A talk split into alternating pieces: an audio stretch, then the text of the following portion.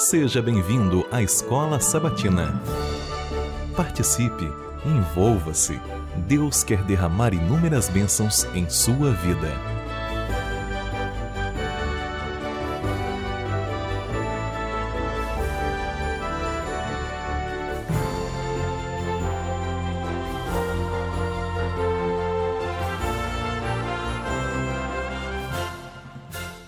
Ministrando como Jesus.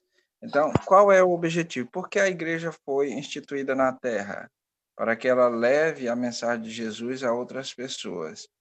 É, e a igreja, ao longo do tempo, é, eu vou dizer mesmo aqui da igreja adventista, porque a gente não vai se alongar desde, desde a igreja primitiva, mas nós, como igreja adventista, ao longo desses anos ou décadas, a gente tem procurado levar a palavra de Deus a outras pessoas, o conhecimento de Jesus a outras pessoas, para que essas pessoas, através desse conhecimento, possam alcançar é, o objetivo que é alcançar o céu, a salvação. E não há um método melhor do que o método de Jesus. Por isso o título da lição, né? Ministrando como Jesus. Aqui o verso, o verso diz assim, ó, vendo ele as multidões, compadeceu-se delas, porque estavam aflitas e exaustas, como ovelhas que não têm pastor. Então, essa era a situação daquela época de Jesus. Essa é a situação que nós vivemos hoje. Né? As pessoas andam por aí é, como ovelhas que não têm pastor. Mas, é, assim como Jesus se compadecia das pessoas, devemos ter isso como em mente. Também nos compadecer das pessoas, não só da, da situação espiritual, mas Jesus compadecia da pessoa como um todo, né? tanto emocional, física e espiritual. Então, muitas vezes, Jesus, antes de levar a mensagem às pessoas, ele às vezes supria uma necessidade física, porque eu até pedi oração agora pela, pela minha cunhada, né? E a gente, por quê? Ela está sofrendo muito, né? sofrendo muito. E ela faz dias que quer ver a minha mãe e ver a gente e tudo mais. E eu até prometi ela para a gente ter ido sábado passado, mas ela estava internada e a gente ficou de ir hoje lá. O, as minhas irmãs foram lá ontem. Irmãos, foi muito triste, ela sentindo dores terríveis de cabeça. Né? Então, o câncer já era na mama, passou para os ossos, os ossos dela quase todos estão é, já infectados, e agora passou para a cabeça, e a dor de cabeça não alivia. Por que, que eu estou falando isso aí?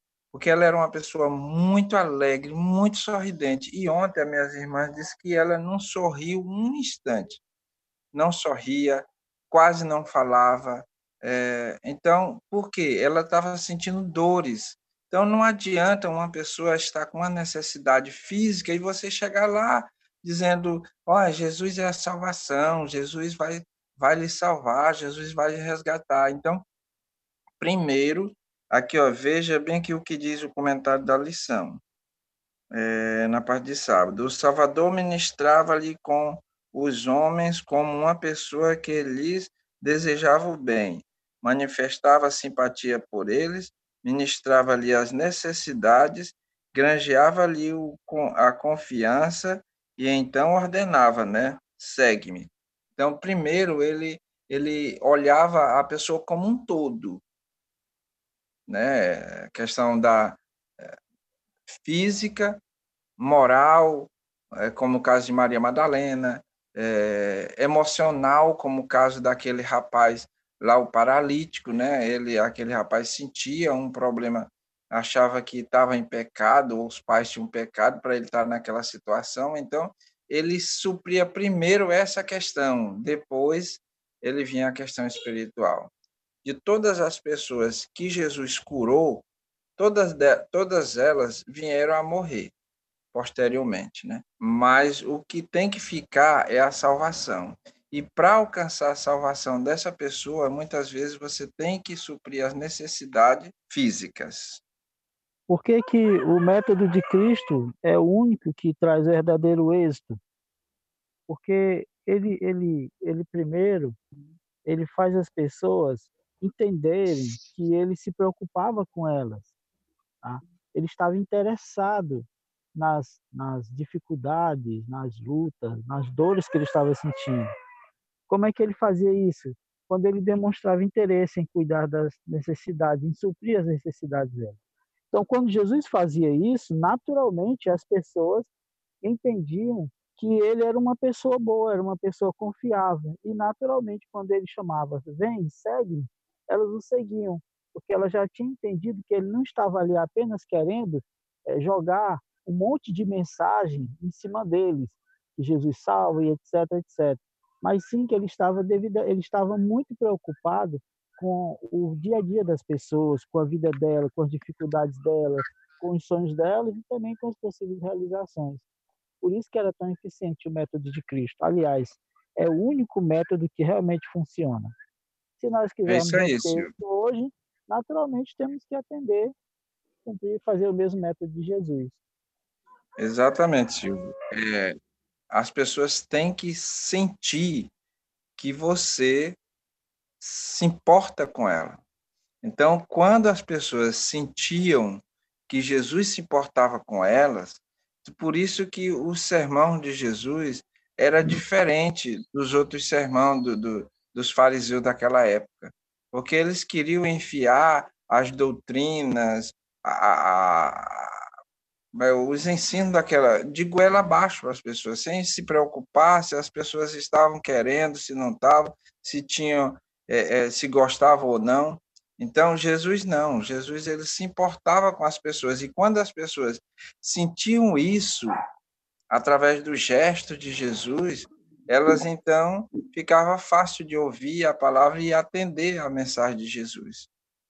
É interessante que a lição fala aqui, mostra aqui, né, que a nossa vida, né, o testemunho que a gente deve dar, semelhante ao de Cristo, é de uma vida comprometida, né?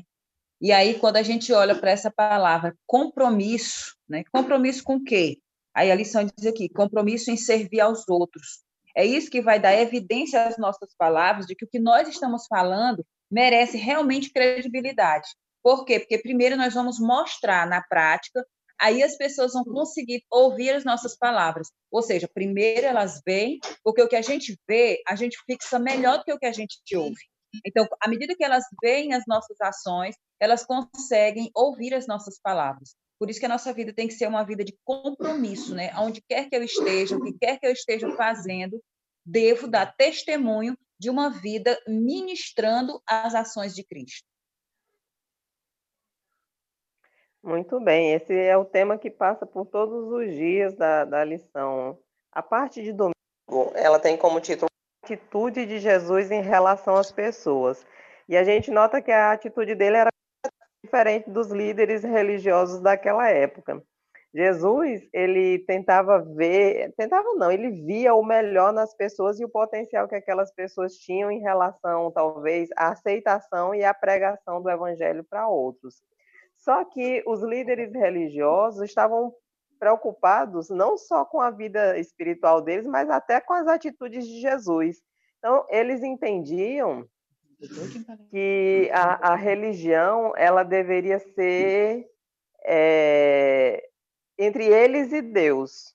Eles deveriam estar possível separados do mundo para não se contaminar. E quando Jesus aparece então em cena comendo com o que eles chamavam, com as pessoas, o grupo, a categoria que eles chamavam de pecadores, aquilo parece para eles como um, um, um, um, como é? um escândalo, né? um escândalo para eles, Jesus recebendo e, e, conversando com pecadores.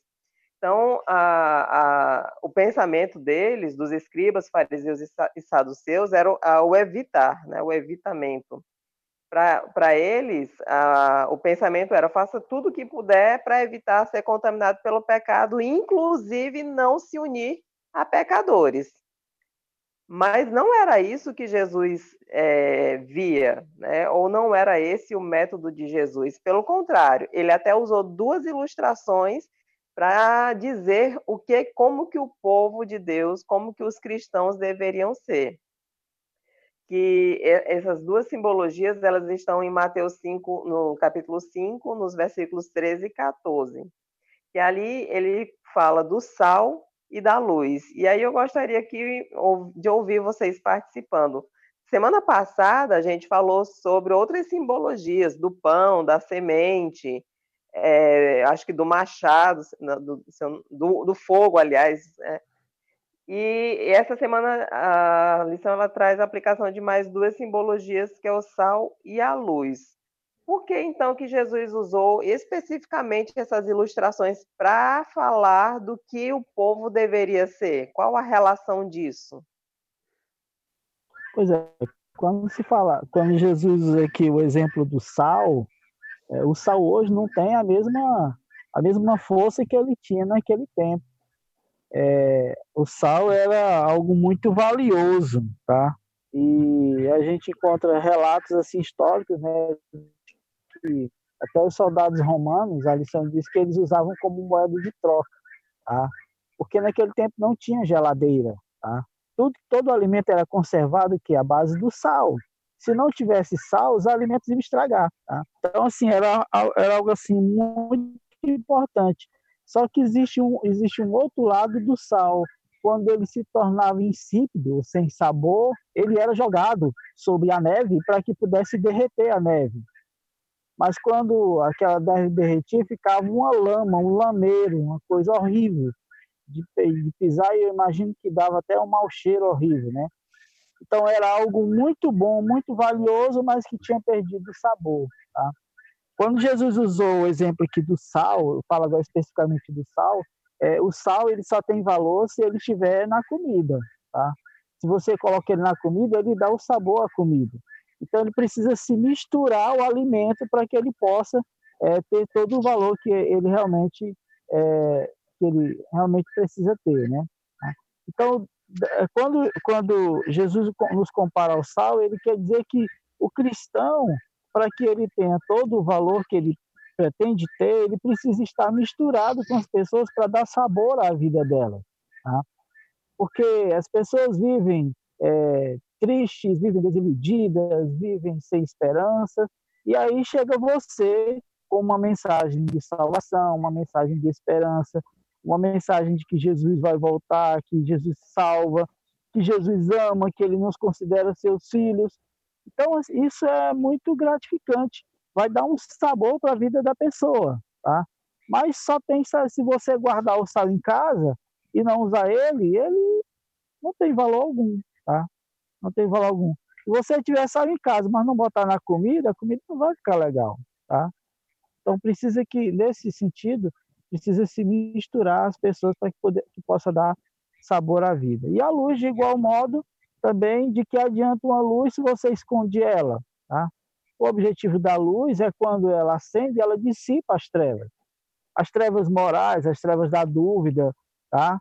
que as pessoas possam ter. Então é preciso que essa luz brilhe para que possa dissipar as trevas tá? que, que jaz no mundo e que esse é o nosso objetivo como cristãos. Muito bem, o senhor falou aí muito bem é, a, o que, que significa a ilustração. E ainda só, obrigado, Silvio. E ainda sobre essa questão do, do pensamento dos líderes religiosos daquela época, o que, que a gente deve entender como separação e evitação ao mundo? Qual a diferença entre. Porque Jesus orou, né? Ele disse: Olha, Pai, eu te peço que não os tire do mundo, mas que eles mantenham-se é, firmes na tua palavra. Então, não é. É, que os livros do mal. É, então, assim, não é para a gente estar fora do mundo. Qual é a diferença entre separação e evitação? É interessante que João 9, ele diz que Jesus é a luz que veio ao mundo, né? E aí o próprio Jesus, que é essa luz, ele diz assim, olha, vós sois a luz do mundo. É interessante como Jesus divide conosco essa responsabilidade, né? E quando João diz que Jesus é a luz, ele está mostrando que Jesus ele é a luz maior, ele é o luzeiro maior. Vamos comparar com o sol, né? Jesus é o sol. E nós, como pequenos luzeiros, como pequenos transmissores de luz, nós devemos fazer o que Jesus fez. Então, foi o que Jesus fez. Quando Jesus chegava, todo o mal, toda a treva, como todas as trevas, como disse aí o Silvio, né, elas eram dissipadas. Então, qual é a minha função como representante dessa luz maior?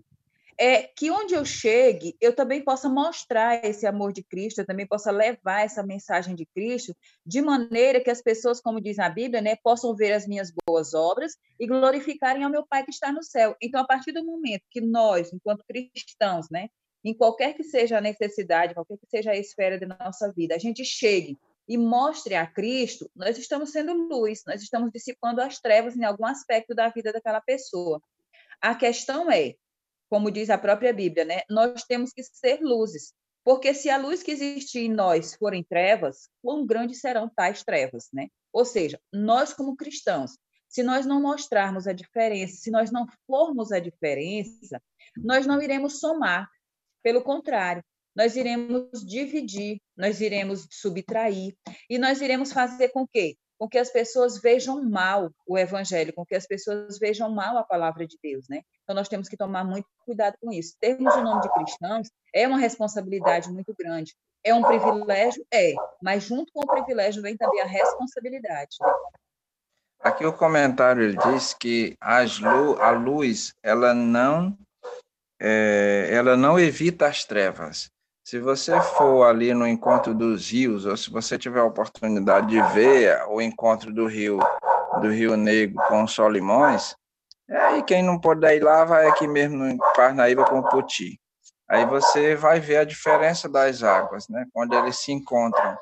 Você vê uma mais amarelada, uma um pouco mais escura, e já as trevas com a luz não é não é dessa forma. As trevas, né? Ela a luz ela não evita as trevas, mas ela penetra nas trevas e termina dissipando as trevas. Então, se as trevas forem grandes, a luz tem a tendência até de brilhar mais. Então, essa questão aí dos discípulos, dos discípulos não, dos fariseus, eles a, a religião daquela época é manter-se afastado para não se contaminar. E a, a filosofia de Jesus, ou não vou dizer, não sei se é filosofia, ou o método de Jesus era se misturar as trevas para que possa dissipar as trevas. Então, essa é a nossa função. Né? É se misturar para que tenha essa função de dissipar as trevas.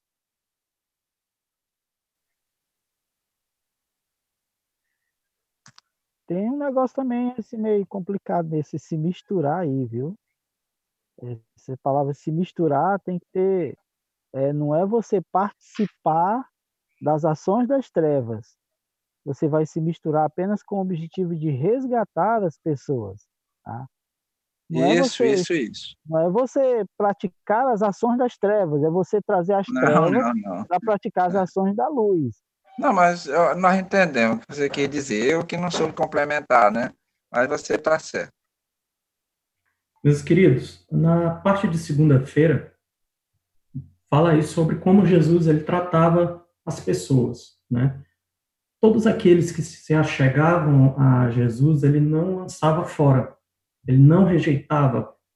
Podia ser um, um, um fariseu, podia ser um, um, filisteu, podia, podia ser qualquer pessoa, é, é, sendo inimiga do povo ou não, Jesus acolhia aquela pessoa e a curava, né? Então, assim, o evangelho, ele, principalmente o de Lucas, registra que as multidões, elas se maravilhavam das palavras de graça que lhes saíam dos lábios. Então, assim, Jesus, ele era acolhedor. Ele não, não fazia acepção de pessoas. E isso chamava atenção, porque naquele período era muito comum você a, a, sociedade dividida em classes, tinha uma classe que não falava com a outra, o status não deixava que você se relacionasse com uma pessoa de outra classe, então era algo assim muito, existia um preconceito muito forte, né? Então Jesus ele veio quebrar esses preconceitos, veio quebrar essas barreiras, e isso deixa uma lição muito importante para nós, né? Nós que somos cristãos, que quer dizer seguidores, imitadores de Cristo, isso deixa uma lição muito, muito grande para nós, uma responsabilidade muito grande, que é chegar até as pessoas assim como Jesus chegou. Independente delas serem ricas, pobres, terem condições, independente do status social. Né?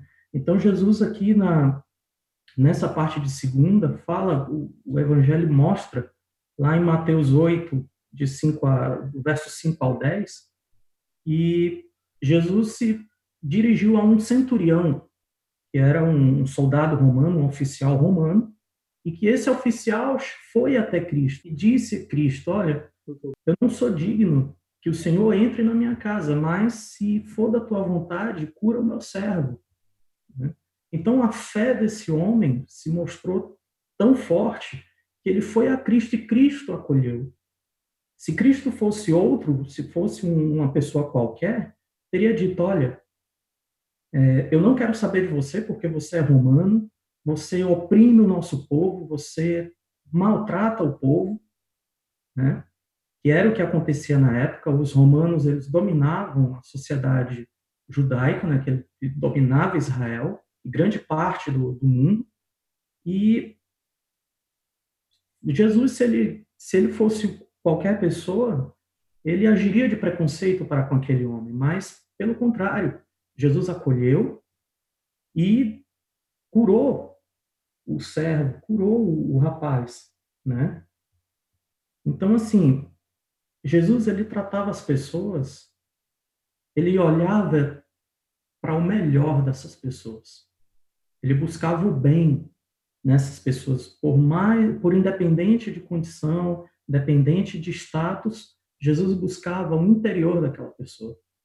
E isso é o que nós, como cristãos, como adventistas do sétimo dia, nós devemos buscar nas pessoas, é o melhor delas. Né? É pensar como Cristo faria, como Cristo agiria com essa pessoa. Né? Então, a lição ela ressalta na parte segunda que quando nossas palavras são encorajadoras e repletas de graça, elas influenciam positivamente a vida dos outros. As palavras proféticas de Isaías revelam que Jesus não esmagaria o caniço rachado, nem apagaria o pavio fumegante. Ou seja, Jesus era tão compassivo que cuidava para não ferir desnecessariamente alguém que estava apenas chegando à fé, nem apagar a menor brasa de fé no coração das pessoas. É essa responsabilidade que nós devemos ter para com os outros, para com aqueles que não conhecem a palavra de Deus para com aqueles que buscam se achegar a Deus de alguma forma. E nós é que temos essa responsabilidade de servir de ponte, né? Servir de ponte entre essa pessoa e Deus, levar essa pessoa a conhecer, se achegar aos pés de Cristo. Então é algo que nós devemos refletir e levar para a nossa vida, né? Principalmente como adventistas do sétimo dia, que esperam a volta né, de Cristo. Tiago, eu queria, eu queria ler, ler, conosco aqui, com a gente, o texto de, de Colossenses 4, 5 e 6, que é bem, bem essa parte aqui, como Jesus tratava as pessoas, né? Paulo aconselhando aos Colossenses, no capítulo 4, versículos 5 e 6, ele disse, olha, andai com sabedoria para com os que estão de fora, remindo o tempo, ou seja, aproveitando o tempo, com sabedoria, a vossa palavra seja sempre agradável, temperada é, com sal, para que saibais como vos convém responder a cada um. Então, Paulo estava repetindo exatamente o que Jesus tinha dito. Olha, a vossa palavra seja sempre agradável, temperada. Jesus ele estava extraindo ali de, do centurião, por exemplo, uma pessoa que era até de certa forma odiada por muitos, mas ele conseguiu ver nele ali a fé que não encontrou em ninguém mais em Israel. E como ele deve ter ficado feliz aquele homem em ouvir Jesus falando aquilo dele, né? Como é bom a gente ouvir um elogio agradável, entendeu? Faz nos sentir bem, tá? Então, assim, é, aqui Paulo ele está só reforçando, né? Isso é Isso. sabedoria, né? Andar com sabedoria, né? É, com os que estão fora, remindo o tempo, ou seja, aproveitando o tempo, as oportunidades, para que a gente possa transmitir o amor de Cristo através das palavras agradáveis para com as pessoas. Porque ninguém gosta de receber pedrada. Com licença. É só, só um, um, comentário. Bom dia, pessoal. Feliz sábado. É, da terça-feira, que realmente a gente tem que pensar, né? Nós como igreja, se a nossa igreja, se ela, uma pergunta que, que, que é bom para a gente refletir, né? Justamente essa do final. Se a nossa igreja, onde nós congregamos, se ela saísse hoje do bairro onde nós estamos, a cidade onde nós estamos, as pessoas sentiriam falta da igreja, né? Da sua igreja? Se elas sentiriam falta? Então, se você está sendo relevante ou se a igreja fechasse hoje, ninguém sentiria falta, a comunidade ao seu redor não sentiria falta, né? É uma coisa a se pensar também, porque se não se a sociedade, a comunidade ao seu redor não sente falta da igreja, é porque a igreja não estava sendo relevante, né? E o objetivo do, do cristão é ser relevante, é servir a, a, ao próximo, né? E da igreja servir a comunidade ali onde ela está rodeada, né? Eu gosto muito desse, desse texto de sábado, da Ciência do Bom Viver, página 143. O Salvador misturava-se com os homens como uma pessoa que eles desejavam bem, manifestava simpatia por eles, ministrava-lhes as necessidades e granjeava-lhes a confiança, e ordenava então, segue-me. Tem uma frase nessa parte de terça-feira que eu, eu até grifei ela, é, que diz assim, tá no primeiro, no, depois da quarta pergunta aí. Para Cristo, a cura física sem a cura espiritual era incompleta. Tá? Jesus ele cuidava da saúde física das pessoas, da saúde mental, tá? mas ele não deixava em nenhum momento de cuidar da saúde espiritual das pessoas. Às vezes a gente pode se empolgar muito é, servindo uma sopa, fazendo isso, indo acolá e etc. E aí a pessoa chega, come, fala, ouve tudo, e a gente não oferece uma oração, não apresenta Cristo para a pessoa. Então, no método, de, no método de Cristo, a cura física sem a cura espiritual está incompleta. Tem que ser as duas coisas para poder funcionar muito bem. Queria só fazer um comentário assim, é, é tudo muito válido que está sendo dito, tudo, né? Que o Eric está falando, que o Silvio falou, tudo tem a ver. Mas é, é também assim, né? É, uma coisa está ligada à outra. E como está tá, fal, tá falando de cristão, de fazer a diferença, se nós fizermos olhar também só para um lado e não para o outro, por exemplo, o lado material, tem várias instituições aí, várias ONGs, várias instituições de caridade, ou mesmo pessoa física, sem ser cristão, que alivia o sofrimento físico da pessoa, né? Então, nós como cristãos não tem como desvencilhar uma coisa da outra, né? Do, do, do material e do espiritual. Né? Essa é a nossa diferença, levar o, o alimento físico mas o alimento espiritual também, o que vai preencher a alma dessa pessoa, não é mesmo? Eu acho que esse é o, é o diferencial nosso. Porque senão a gente vai fazer, vai ser como uma ONG, uma instituição de caridade, vamos fazer caridade. Né? E nós temos que levar Jesus para essa pessoa ser preenchida por um todo, né? O, o, comentário que eu tenho a fazer é o seguinte, que é, concordo com todos vocês, realmente, se a gente fosse é, trabalhar somente com a caridade, a gente estaria enxugando o gelo, né? Porque as pessoas têm necessidades a todo momento, né? E essas necessidades nunca param, sempre sempre vai ter alguém para poder estar. Tá... Então a gente tem que focar no espiritual, né? Porque aí através do espiritual, aquela ajuda, aquela bênção que Deus está mandando através de você, né? Ele usando como instrumento, acaba futuramente não não sendo até nem necessária, né? Chegar por você, porque a própria pessoa já encontrou intimidade com Deus, né? Já já tem aquele relacionamento. Mas vamos lá para o dia de quarta-feira, né? 19 de agosto, Ministério de Cura de Jesus, parte 2. É, a, a, questão de número 5, ela já inicia falando, tratando da tríplice abordagem que Jesus usava, né, quando ele estava aqui na Terra. E o, o vers, os versículos utilizados, eles deixam bem claro que é, a tríplice abordagem era feita através da pregação, do ensino e da cura, né? Então, é, Jesus, quando ele abordava a, as pessoas, a, chegava numa cidade, o objetivo dele principal, como, como o Eric já disse, era a pregação, né? Era o espiritual. Porém, ele sabia que as pessoas tinham é, é, necessidades, né? Então, além de pregar, além de ensinar as pessoas, ele também ministrava cura nas pessoas, né? É, então, o objetivo de Jesus não era trazer a cura, não era trazer a, o principal, aliás, né?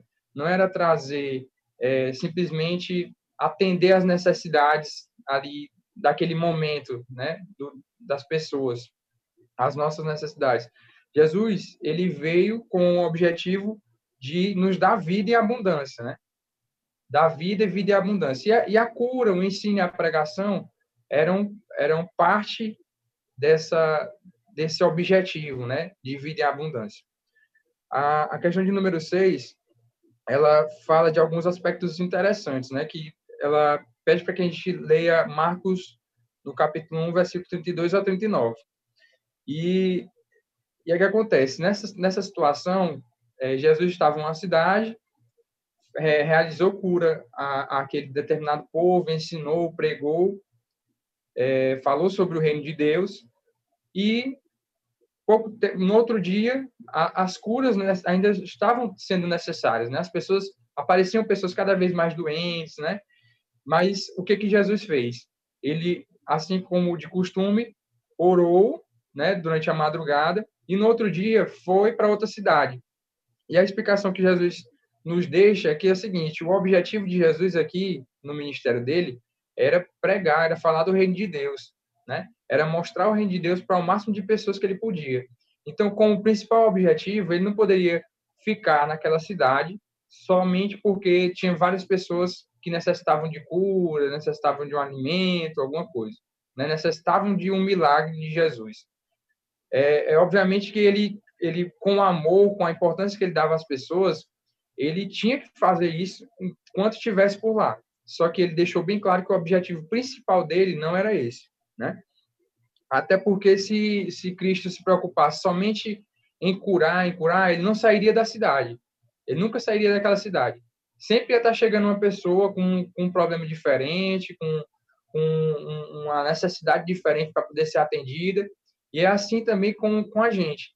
Se nós, né, como a, a irmã Demir falou, se nós ficarmos é, é, focando 100% na caridade, nós vamos ser realmente uma, ONG, né? uma instituição de caridade, que a gente vai estar todo tempo atendendo aquela necessidade, atendendo aquela necessidade, só que não vai gerar transformação na pessoa, porque somente o que transforma é a palavra de Deus, né? É o ensino, é a pregação. Isso transforma a pessoa a necessidade ela tem que ser atendida porque Deus precisa abençoar e Deus só abençoa as pessoas através de um instrumento que somos nós, né? Que já conhecemos a Deus, já conhecemos a Cristo. Nós temos que ser utilizados como esse instrumento.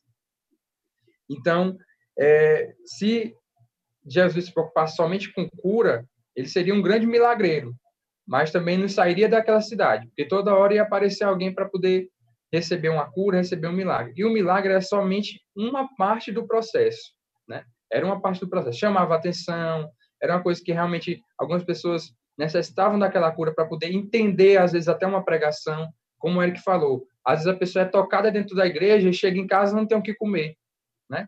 Então, será que essa pessoa é, é, teria como voltar uma outra vez, né? Será se ela com fome, por exemplo, né? Dando um exemplo aqui, ou com uma doença muito grave. Então, se a gente puder ser esse canal de bênção para para que a pessoa possa ter uma paz para entender a palavra de Deus, entender os ensinos de Jesus, é, é bem melhor, né? O objetivo é alcançado com mais sucesso. Essa questão aí da, da necessidade física e espiritual, né?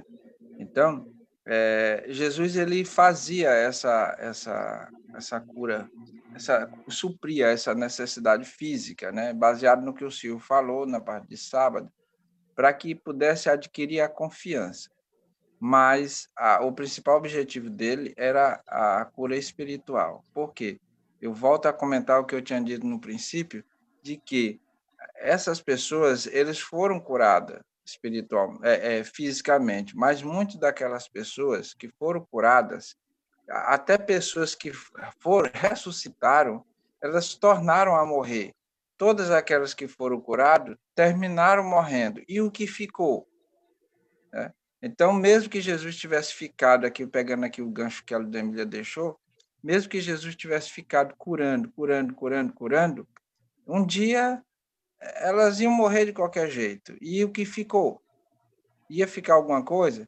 Então, quando nós suprimos a, a nossa. O método de Jesus era gragear o, o, o, a confiança das pessoas através de suprir as suas necessidades, mas não só também, porque Jesus amava mesmo as pessoas e se compadecia delas, mas Jesus granjeava a confiança também para que eles pudessem ter, é, é, pudesse é fixar é, é, nele para que ele pudesse então transmitir o que ele queria fazer, que era a salvação espiritual das pessoas. Então, aquele rapaz lá, um paralítico, né? Ele vivia com um problema mental, né? De, de ordem, saber realmente se tinha pecado, se não tinha e tudo mais. Então, Jesus pega e cura ele fisicamente para que ele possa entender de que espiritualmente também ele estava sendo curado. Então, é basicamente o que vocês já disseram. E também, Edmilson, que eu estava falando, como a gente vê, só rapidinho, como a gente vê na igreja, existem pessoas que se acostumam e, e quer ir na igreja só para pegar uma, uma cesta básica, para ter uma ajuda ah, física. Ela não... eu, com eu certeza, no tempo de Jesus não era diferente, ela só queria um milagre, só queria a cura. Mas é. na hora que falava do espírito, ela não está nem aí, é só a sua, a sua necessidade suprida. Pois é, tinha um rapaz, rapidinho aqui, que ele estava quase toda dia de culto à noite na porta da igreja. Aí a gente dava, né? Eu dei algumas vezes, eu dava uns trocadilhos, era para comprar a marmitinha. O Elias até contou um exemplo desse mesmo rapaz que ele voltou em casa, pegou a comida e saiu atrás dele, achou ele lá não sei onde, certo? Então, aí eu sempre dava uma ajuda para ele. Ele chegava lá dizendo que estava com fome, tudo mais. Eu disse, espera aí. Aí eu resolvi, toda vez que eu ia para a igreja, eu levava uma uma, aquele isoporzinho que vem com lanche, levava com comida para ele, né? Aí, quando ele viu que eu não levava mais dinheiro, aí ele, não, já comi. No instante ele parou de comer, ou quer dizer, parou de pedir para comer, porque ele ele queria dinheiro para outra coisa, não era basicamente para comer. Eu estou falando que tem exceções, mas muita gente, como a Ademir está dizendo, às vezes só vai mesmo atrás da coisa física, né? não quer ter o espiritual. Então, nós devemos sempre partilhar as duas coisas. Vamos aqui para a parte de quinta-feira. Posso até dizer que a cereja do bolo né, da lição realmente é uma parte muito importante. Né? O que importa para Jesus? O que é que é importante para ele? E o que é que ele quer que faça parte do nosso caráter, quais, ser, quais, ser, quais serão os traços de caráter que realmente Deus deseja para a nossa vida. É, em Mateus 24, Jesus ele fala sobre alguns eventos que estavam relacionados à destruição de Jerusalém e também é, eventos que se dariam antes da sua vinda. E no capítulo 25, ele cita três parábolas de Mateus. Capítulo 25 cita três parábolas e cada parábola ela reflete um caráter que Deus espera que os cristãos, você, eu, porque cristãos nada mais é do que significa pequenos cristos. É alguém que reflete a imagem de Cristo. Você é um pequeno Cristo, tá? Ou você precisa ser um pequeno Cristo, tá? E a primeira parábola é a parábola das dez virgens. Nós conhecemos a história daquelas dez moças que estavam esperando o noivo Tá? Todas dez eram virgens, todas dez tinham azeite na lâmpada tá? para mantê-las acesas. Entretanto, cinco delas, ou metade delas, tinham um azeite extra. Tá? Tinha um azeite extra. E esse azeite extra foi que fez a diferença na história delas. Tá? É, essa parábola ela enfatiza a importância de uma vida genuína autêntica e repleta do Espírito Santo. Ou seja, ser cristão meia boca não resolve nada, tá? É muito forte, mas eu tenho que dizer isso. Ser cristão meia boca não resolve nada. Você tem que ser cristão de verdade, realmente é, é, um seguidor de Cristo, alguém que imita o, o, exemplo de Cristo. É ser um pequeno Cristo, tá? Ser um pequeno Cristo. Então Deus espera que o seu caráter, tá, seja genuíno, autêntico e que seja repleto do Espírito Santo, como eram daquelas cinco virgens que são chamadas de sábias, tá? Ao contrário das outras que são chamadas de loucas. A segunda parábola que o capítulo 25 de Mateus trata é a parábola dos dez talentos, tá? É, naquela parábola foi distribuído os dons a cada um, os talentos, e aí, etc., cada um deu o fim o que deveria. O que é que essa parábola quer nos dizer? Eu estou passando rápido porque eu estou vendo que o tempo aqui está tá, tá pequeno, viu? Essas, é, essa parábola dos dez talentos, ela destaca a importância de usar fielmente os dons que Deus deu a cada um. Deus espera realmente que você use os dons que ele lhe deu para benefício da sua obra nessa terra.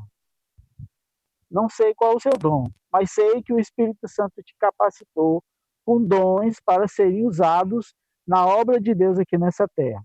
Por favor, não enterre esse dom, tá?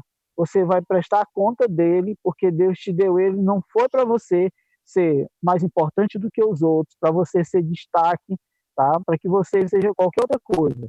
Mas Deus te deu esses dons para que você possa usá-los exclusivamente para a sua obra aqui nessa terra. Então, por favor, não enterre esse dom, não esconda ele, tá? mas coloque em ação, para que Deus possa te abençoar e te dar até outros mais ainda. E, por fim, a terceira parábola que Jesus conta é das ovelhas e cabritos, onde ele diz que na volta de Jesus ele vai separar os cabritos das ovelhas, né? uns para a direita, outros para a esquerda, e aí vai dizer, olha, é, eu tive fome e vocês não me deram de comer, tive sede e não me deram de beber, estava nu e não me vestiram, tá? Quando, Senhor, que aconteceu isso, que tu estava nu, preso, ou com fome, nós não te atendemos. Ele diz, quando não fizestes a um destes meus pequenos irmãos, não fizeram a ele também. Da mesma forma, ele dirá aos que, aos que estiverem à sua, é, à sua direita, ele disse, olha, vinde bendito meu Pai, porque tive fome me deste de comer, tive sede me deste de beber, as mesmas coisas, tá? E eles também perguntarão, mas Senhor, quando foi que aconteceu isso? Quando vocês atenderam as necessidades da, é, dos meus pequeninos, a mim o fizeste. Isso que o Eric falou agora há pouco, aí eu, ele estava falando e eu meditando aqui, né? É só uma fila, tá? Era apenas você se oferecer para ficar um pouco na fila para a pessoa poder sentar, tá? É, pode ser que você se encontre numa situação, chega alguém na tua rua, tá? Ele é novo ali, é novato, não conhece ninguém. E tal, se você se oferecer, lhe dar as boas-vindas, lhe falar alguma coisa, dizer que ele é bem-vindo, de certa forma lhe dar algum auxílio, tá? É, alguém que ficou viúvo, por exemplo, e aí eu posso citar aqui alguns exemplos, a irmã Francisca Floriza, tá? a esposa do irmão Bandeira, meu pai, tá? Minha mãe também veio a falecer, tá? Então são pessoas assim que precisam, por exemplo, que você vá lá, dê uma palavra de carinho para elas, que faça elas se sentir importantes também, tá? Que elas não não cheguem a pensar que ah, eu só era útil, só era importante enquanto eu era útil. Quando deixei de ser útil, não sou mais importante, tá? Então são coisas assim muito pequenas que a gente precisa, tá? A gente precisa fazer para poder atrair a atenção das pessoas e, e, e, nessa, nessa parábola, nessa última parábola aqui, nessa última história que eu contei, Jesus espera como você que tem um caráter de Cristo realmente possa administrar as necessidades de Deus nas pessoas que ele coloca na sua vida. Ofereça a cadeira do ônibus, tá? tá? Diga algo à pessoa, algo importante que ela precisa ouvir, tá? Deus vai ser abençoado através desse, aliás, você vai ser abençoado através desse, ao demonstrar esses traços de caráter que Jesus espera que você realmente viva. Então, o que importa para Jesus? Que você seja realmente um representante, um pequeno Cristo aqui nessa terra, alguém que reflita os traços de caráter de Jesus para as pessoas que estão ao seu redor, acima de tudo, como já citamos naturalmente, para o seu bom relacionamento para com Deus. Então, é, esse livro aqui de apoio ao estudo da lição, aqui para fechar, ele usa um pouco que ele apresenta aqui no final. É, o pastor Mark Feeling mo mostra que um certo período ele trabalhou numa determinada região e lá eles, as filhas, né, aprenderam uma brincadeira de tipo um teatrinho, né? E dentro desse teatrinho aparecia vários personagens. E um dos personagens que aparecia era o Homem da Chave de Ouro. Qual era a função desse Homem da Chave de Ouro na história? Todas as outras personagens do, do teatro tinham um problema. E o Homem da Chave de Ouro, ele resolvia todos os problemas. O que, que o autor mostra aqui? Que Jesus, ele é esse Homem da Chave de Ouro. Que nós, como personagens dessa história, já precisamos precisamos constantemente e precisamos levar para as outras pessoas também.